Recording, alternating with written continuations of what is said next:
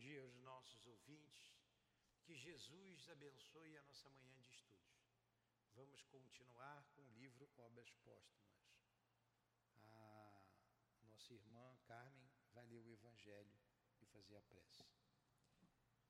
O Evangelho é o capítulo décimo. Bem-aventurados os que são misericordiosos. O item é o 19. É permitido repreender os outros, observar as imperfeições dos outros, divulgar o mal dos outros? Ninguém, sendo perfeito, segue-se que ninguém tem o direito de repreender seu semelhante? Desculpe, eu li totalmente torto. Aqui. Ninguém sendo perfeito, segue-se que ninguém tem o direito de repreender seu semelhante? Certamente não, porque cada um de vós deve trabalhar visando ao progresso de todos, sobretudo daqueles que estão sob a vossa dependência. E é essa é mais uma razão, e essa é mais uma razão para fazer de com moderação com um fim útil e não como se faz na maioria das vezes pelo prazer de denegrir. Nesse último caso, a censura é uma maldade. No primeiro, é um dever, que a caridade manda que se cumpra com todos os cuidados possíveis. E ainda mais, a censura que se faz a outra pessoa deve ser endereçada ao mesmo tempo a nós mesmos para vermos se não a merecemos. São Luís, Paris, 1860. Mestre Jesus, nos reunimos em Teu nome e em nome de Deus para estudarmos a doutrina espírita.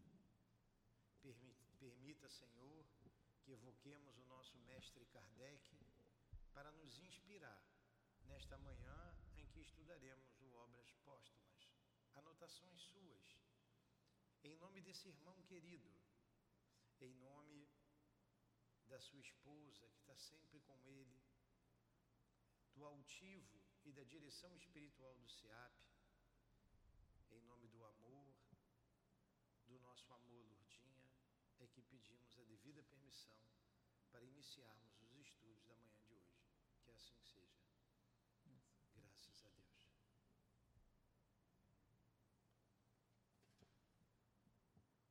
Então, meus queridos ouvintes das redes sociais e os irmãos que aqui se encontram, vamos dar sequência ao estudo de obras póstumas de Allan Kardec. Nós estamos aqui no livro da CELD, na página 324, 324, em Publicações Espíritas.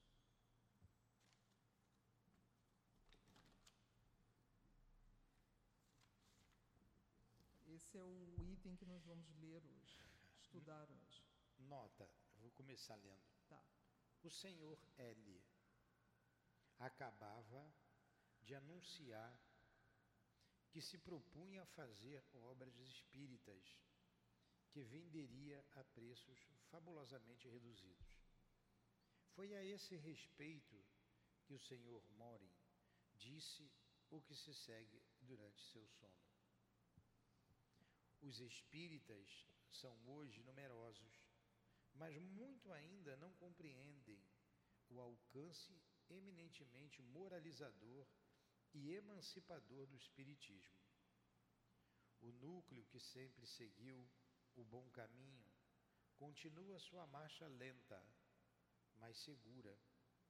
Afasta-se de todos os propósitos preconcebidos.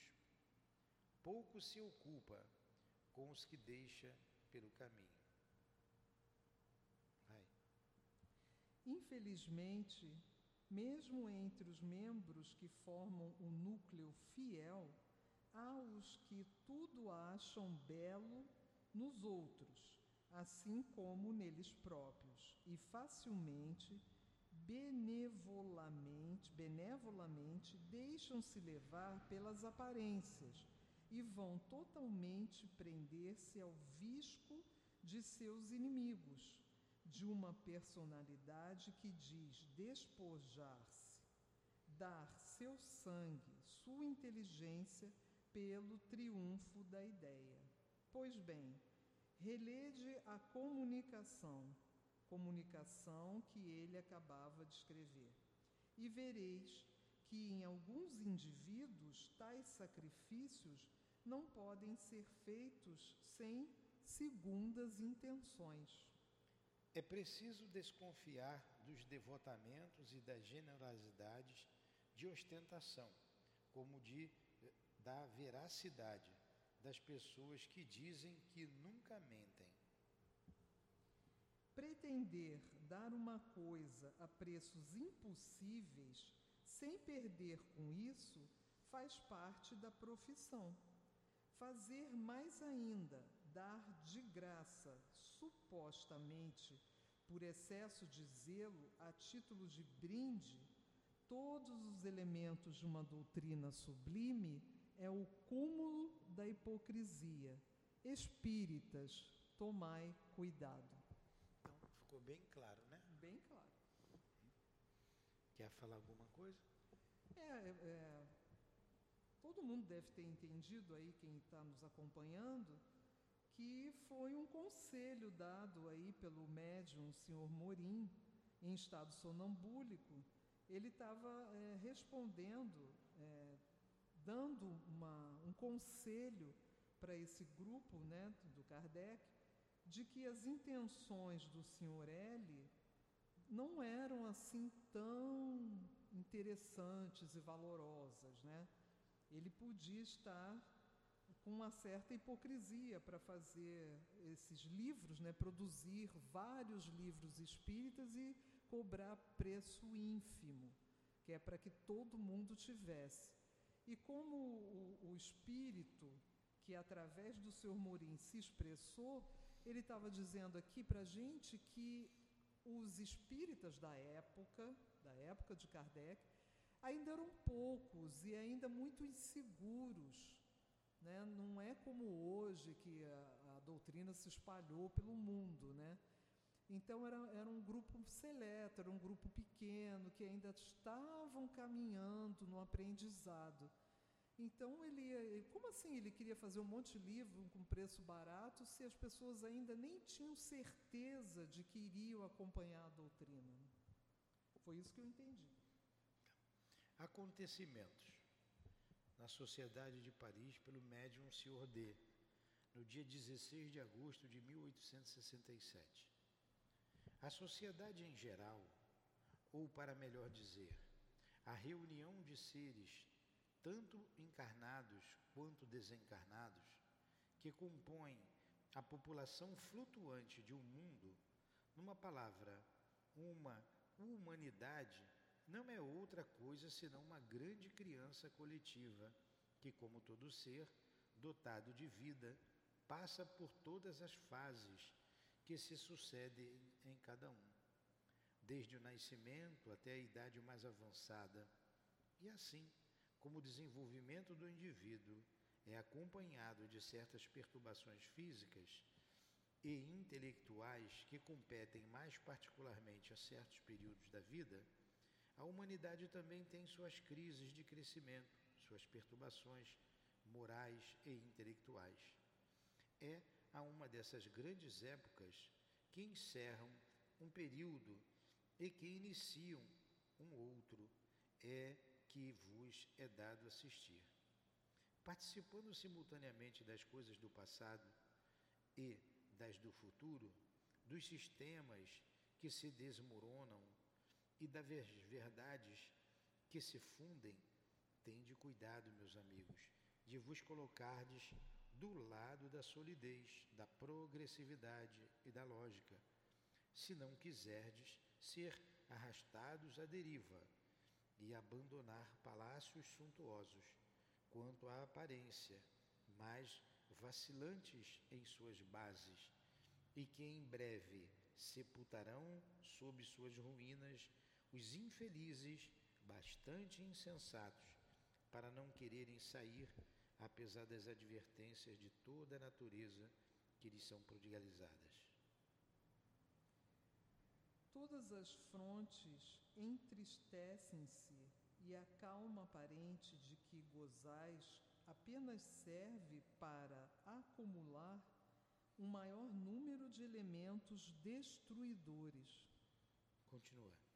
Algumas vezes a tempestade que destrói o fruto dos suores de um ano é precedida de sinais precursores que permitem tornar, tomar as precauções necessárias para evitar, tanto quanto possível, a devastação. Desta vez, não será assim. O céu enegrecido parecerá clarear-se. As nuvens fugirão. Depois, de repente, todos os furores comprimidos por longo tempo se desencadearão com uma violência inaudita. Ai daqueles que não tiverem preparado um abrigo para si. Ai dos fanfarrões que irão enfrentar o perigo com o braço desarmado e o peito aberto. Ai daqueles que afrontarem o perigo com a taça na mão. Que decepção terrível os espera! A taça mantida pelas suas mãos não atingirá seus lábios, antes que sejam atingidos. A, a obra. Ah, desculpa. A obra, portanto, está mandando a obra, né? é um acraseado. A obra, portanto, espíritas, quer dizer, vamos trabalhar espíritas, Sim. E não vos esqueçais de que deveis ser toda prudência e toda previdência. Tendes um escudo, sabeis servir-vos dele, uma âncora de salvação, não os desprezeis. Então, o que, que ele está dizendo aqui? Ele está dizendo que a gente tem que ter cuidado. Ele está dizendo que a gente precisa ser prevenido, precavido.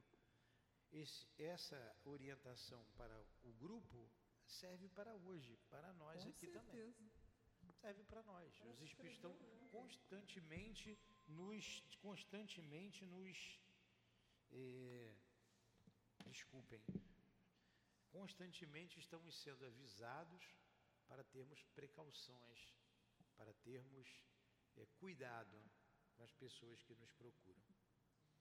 É, ele estava aqui desde o início comparando a, a, no, a, a nossa civilização né, a uma criança, né, que o a humanidade é como se fosse uma criança que passa por várias fases e em cada fase tem perturbações muito grandes, né? E para que haja a, a sua transposição da, de uma fase para outra, existem as perturbações. É só a gente lembrar da nossa época de adolescentes, quantas coisas fervilhavam em nossas mentes, os hormônios, tudo, né? Então ele diz que a humanidade passa pelo, pela mesma situação, né? De uma forma, claro, global. Então cada evento, esses eventos de tribulação, de, de muitas, muitas situações difíceis, são anteriores a, a momentos que vão nos trazer um novo um novo, uma nova situação para a humanidade, é o crescimento da humanidade, é a evolução da humanidade. E ele disse aqui para a gente ficar ligado, para a gente não se, não, é, se colocar alheio a esses avisos, a, essa, a esses momentos, porque a gente tem que acompanhar esse, essas transformações para que a gente é, consiga se inserir na nova situação que a humanidade vai apresentar de forma igual a todos, né? Para você não ficar perdido. Então vamos lá. Uma nova comunicação espontânea a respeito da nova obra, a Gênese. Então essa comunicação foi dada em 1867. Sim. A Gênese foi lançada em 1869, uhum. dois anos depois. Ele estava começando começando. É, comunicação espontânea. Nós, quando terminarmos o Obras Póstumas, nós vamos começar com a Gênese. Primeiro, duas palavras com relação à obra que está em preparo. Como já o dissemos várias vezes, é urgente pô-la em execução, sem demora, e de apressar o mais possível sua publicação. É necessário que a primeira impressão já se tenha produzido nos espíritos quando o conflito europeu estourar. Se ela tardasse, os acontecimentos brutais poderiam desviar a atenção das obras puramente filosóficas. E como esta obra está destinada a desempenhar seu papel na elaboração que se prepara, é necessário que não se deixe de apresentá-la no tempo oportuno Todavia, não conviria também, por isso, restringir-lhe os desenvolvimentos. Daí, dai-lhe toda a amplidão desejável. Cada pequena parte tem seu peso na balança da ação. E numa época tão decisiva quanto esta, nada se deve desprezar, tanto na ordem material quanto na ordem moral. Pessoalmente, estou satisfeito com o trabalho mas minha opinião vale pouco ao lado da satisfação daqueles a quem ele foi chamado a transformar. O que me alegra, sobretudo, são suas consequências sobre as massas, tanto do espaço quanto da terra. Se nenhum contratempo acontecer, a obra poderá aparecer em dezembro. Prevedes obstáculos? Pergunta Kardec ao espírito. Não prevejo absolutamente dificuldades intransponíveis. Tua saúde seria o principal. É por isso que nós te aconselhamos incessantemente não te descuidares dela. Quanto aos obstáculos externos, nenhum precinto de natureza séria. Muito bem. Aí vem a comunicação em 1868, ó, em fevereiro. Está uhum. perto do lançamento. De novo pelo médium Senhor D. Após uma comunicação do Dr. Demeure, da qual deu-me conselhos muito sábios sobre as modificações a serem feitas no livro A Gênese, quando da sua reedição, da qual ele me incumbia de cuidar sem demora, eu lhe disse: a venda até aqui, tão rápida, sem dúvida, se abrandará. Foi o efeito de um primeiro momento. Creio, pois, que a quarta e quinta edições demorarão mais para se esgotarem. Entretanto, como é preciso um certo tempo para a revisão e a reimpressão, importa não ser pego desprevenido. Poderia dizer-me aproximadamente de quanto tempo ainda disponho para agir de acordo? É um trabalho sério esta revisão e aconselho-te a não esperar demais para empreendê-lo. Será melhor que estejas pronto antes da hora do que ficarem esperando por ti. Mas não te apresses demais. Apesar da contradição aparente de minhas palavras, com certeza me compreendes. Põe-te prontamente à obra, mas nela não se mantenha sem parar durante muito tempo. Não te apresses, as ideias ficarão mais claras e o corpo ganhará com isso, por se fatigar menos. Então o espírito já estava preocupado com a saúde de Kardec. Ó. Você está atrasado, mas também não pode ir muito depressa. Né? A gente sabe que, ó, fevereiro de 1868, Kardec desencarna em março de 69 quase um ano. Quase um ano depois. E ele lança Gênesis em 69. Uhum. É, todavia, deve contar com um esgotamento rápido. Esse trabalho ia trazer esgotamento para ele. Quando nós te dissemos que este livro seria um grande êxito, entre teus êxitos, referíamos-nos simultaneamente a um êxito filosófico e material. Como vês, nossas previsões eram justas. esteja pronto para qualquer momento. Isto acontecerá mais prontamente do que supões. Uma observação. Numa comunicação do dia 18 de dezembro, foi dito: será certamente um grande êxito entre teus êxitos. É notável que, com dois meses de intervalo, um outro espírito repete precisamente as mesmas palavras, dizendo: Quando nós te dissemos, etc., etc. Esta palavra nós prova que os espíritos agem de acordo e que, frequentemente, apenas um fala em nome de vários. Então, tá aí, né? o desenvolvimento, a gestação do livro A Gênese. Em fevereiro de 68, outra comunicação. O, acontecimentos. Ocupa-te, desde já, com o trabalho que esboçaste sobre os meios de seres um dia útil aos teus irmãos de crença e de servires à causa da doutrina, porque será possível que os acontecimentos que se desenrolarão não te deixem lazeres suficientes para te consagrares ao teu trabalho.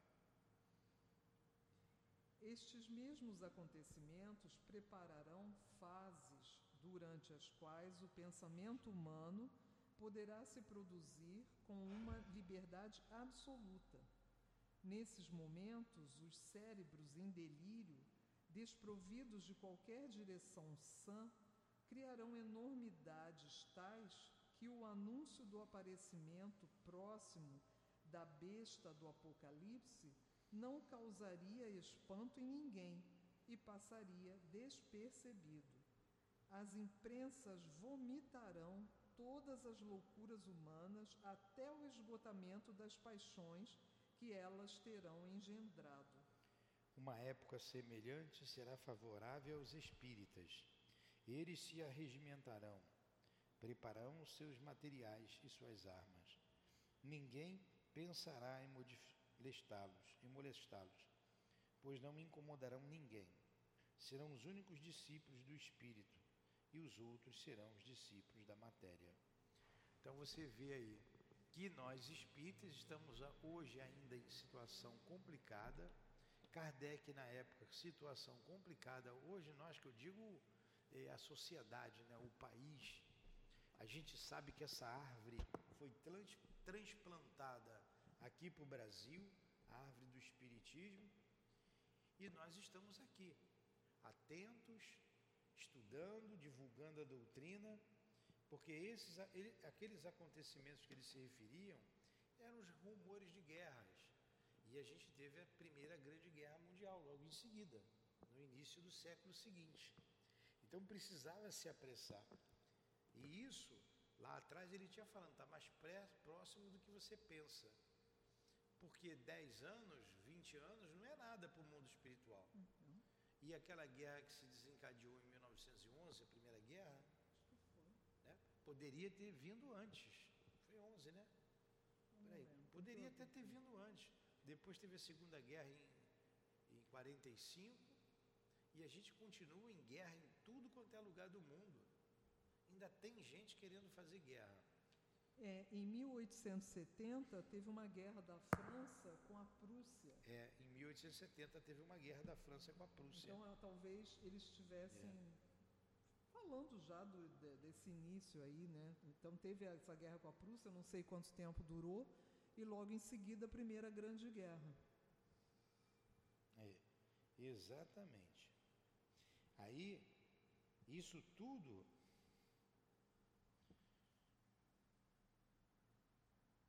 isso tudo atrapalhava. É, olha, eu falei de 1911, é 11 de novembro, tem 11 de novembro de 18 acabou, foi 1914. Então eu fiquei em dúvida, vim ver aqui, desculpa. A Primeira Guerra Mundial foi um conflito bélico global centrado na Europa que começou em 28 de julho de 1914 e durou até 11 de novembro de 1818. A guerra envolveu todas as grandes potências do mundo, que se organizaram em duas alianças opostas. os aliados e o império e os impérios centrais. Então a primeira grande guerra foi em 14, começou em julho de 1914.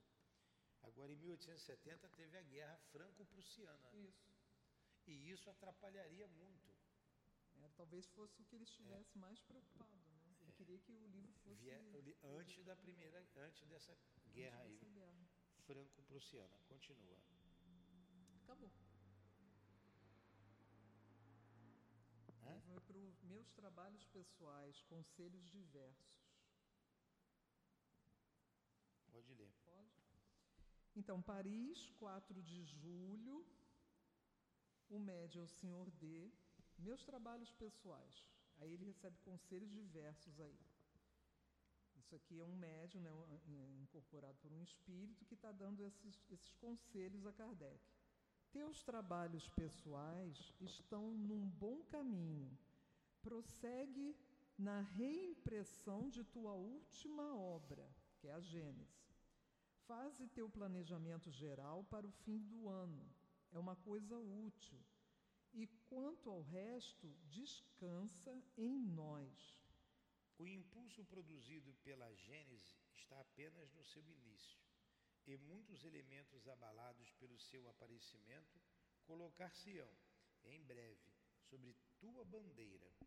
Outras obras sérias aparecerão ainda para acabar de esclarecer o pensamento humano sobre a nova doutrina.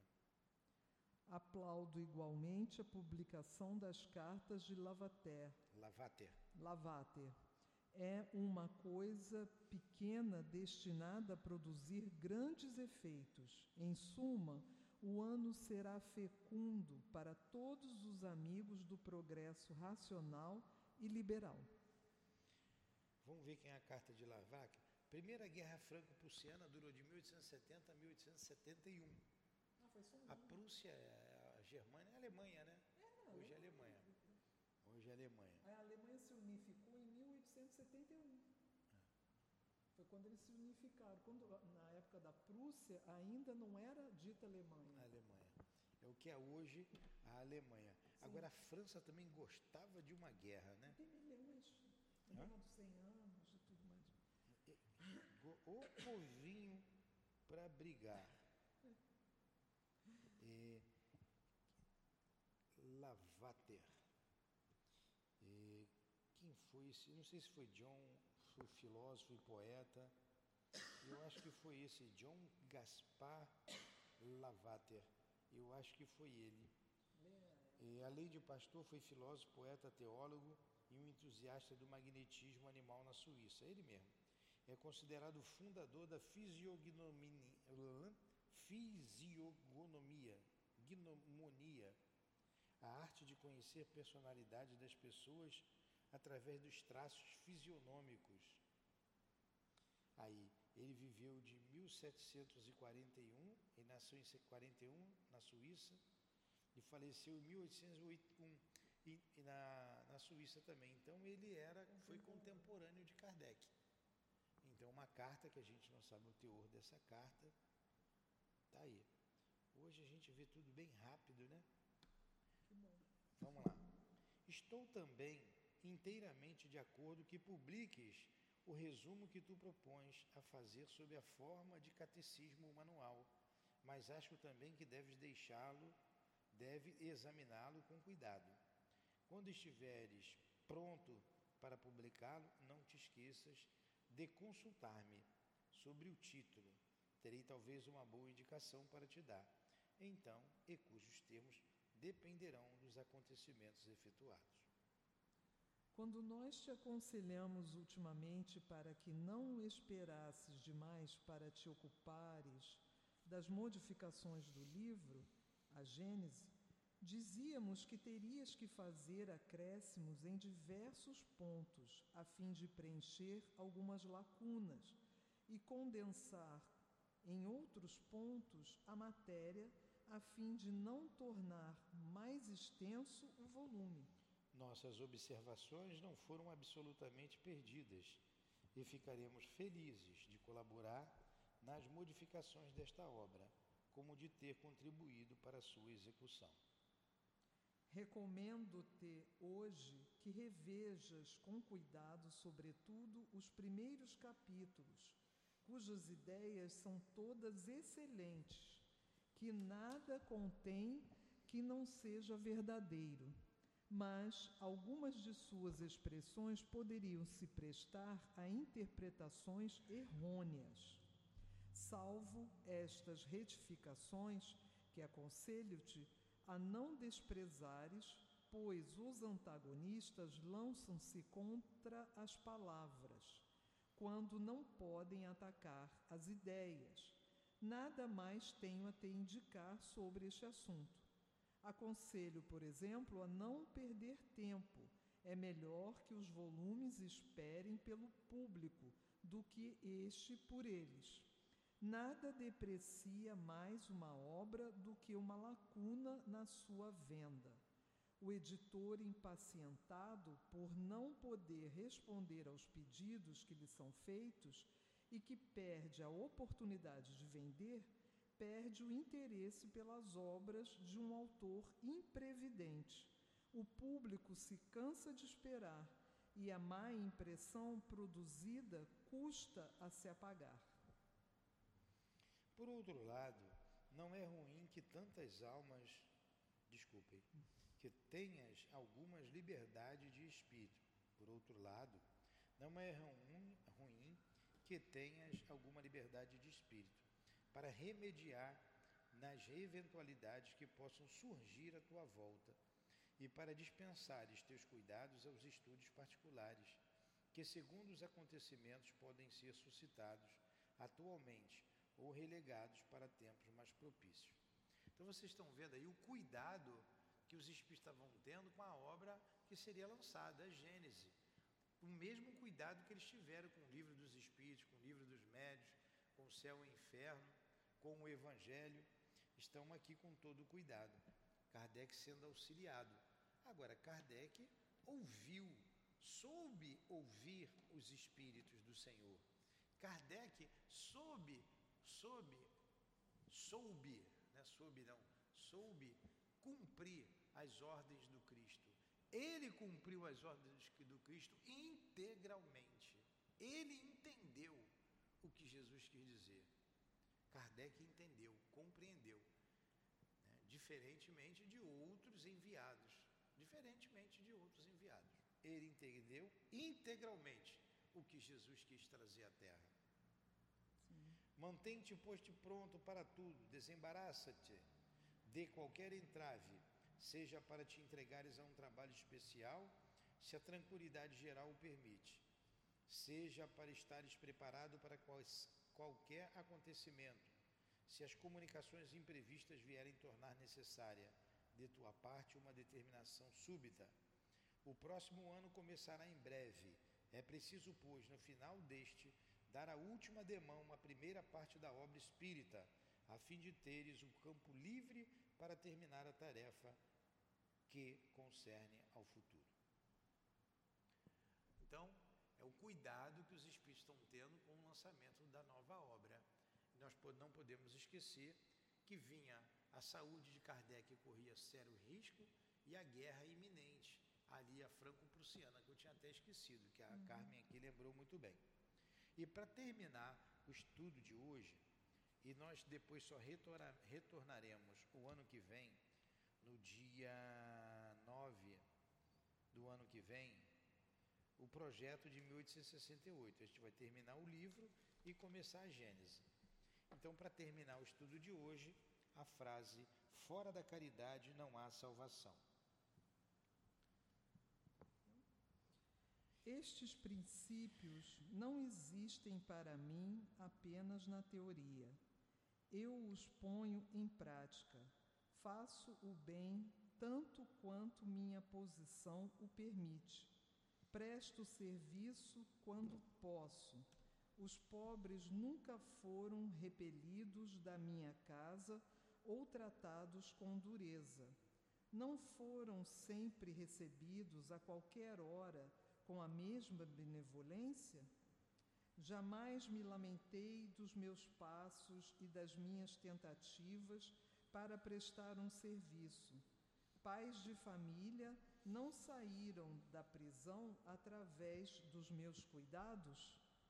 Certamente não me cabe fazer o inventário do bem que pude fazer, mas do momento em que parecem tudo esquecer, me é permitido, eu creio, trazer a minha lembrança que minha consciência me diz que não fiz mal a ninguém, que fiz todo o bem que pude, e isto repito sem pedir a opinião de ninguém. A esse respeito, minha consciência está tranquila e a ingratidão com que pude ser pago em mais de uma ocasião, isto não constituirá para mim um motivo para deixar de fazê-lo. A ingratidão é uma das imperfeições da humanidade, e como nenhum de nós está isento de censuras, é preciso saber desculpar os outros, para que nos desculpem a nós mesmos, a fim de que se possa dizer, como Jesus Cristo, que aquele que estiver sem pecado, atire-lhe a primeira pedra. Continuarei, portanto, a fazer todo o bem que puder, mesmo aos meus inimigos, pois o ódio não me cega, e estender-lhe-eis, lhes-ei sempre a mão para tirá-los de um precipício, se surgir a oportunidades. Eis, eis, ah. eis como entendo a caridade cristã. Compreendo uma religião que nos prescreve que retribuamos o bem pelo mal, e com mais forte razão que retribuamos o bem com o bem. Mas nunca compreenderia a que nos prescrevesse retribuir o mal com o mal.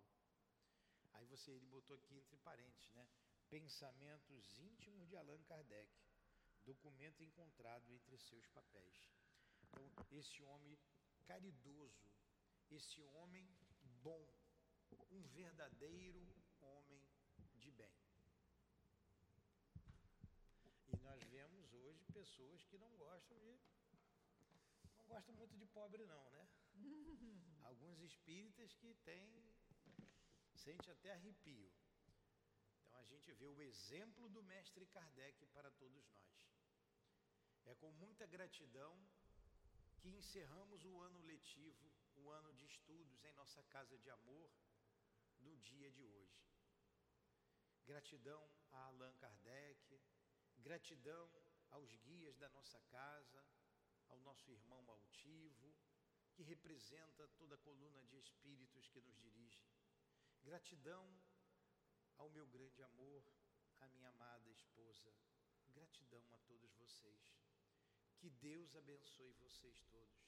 Que Deus nos abençoe e nos dê sempre força e ânimo para continuarmos perseverando em busca do conhecimento e em busca do nosso coração doando,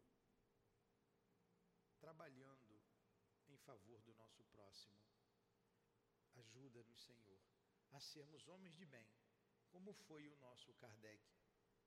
Em nome então desses espíritos queridos, em nome do altivo, de Allan Kardec, de Leon Denis, de sua esposa Amélie Boudet, em nome do amor, do nosso amor, Lourdinha, do teu amor, Jesus e do amor de Deus, nosso Pai, acima de tudo, damos por encerrados os estudos da manhã de hoje, em torno do livro Obras Póstumas. Que assim seja.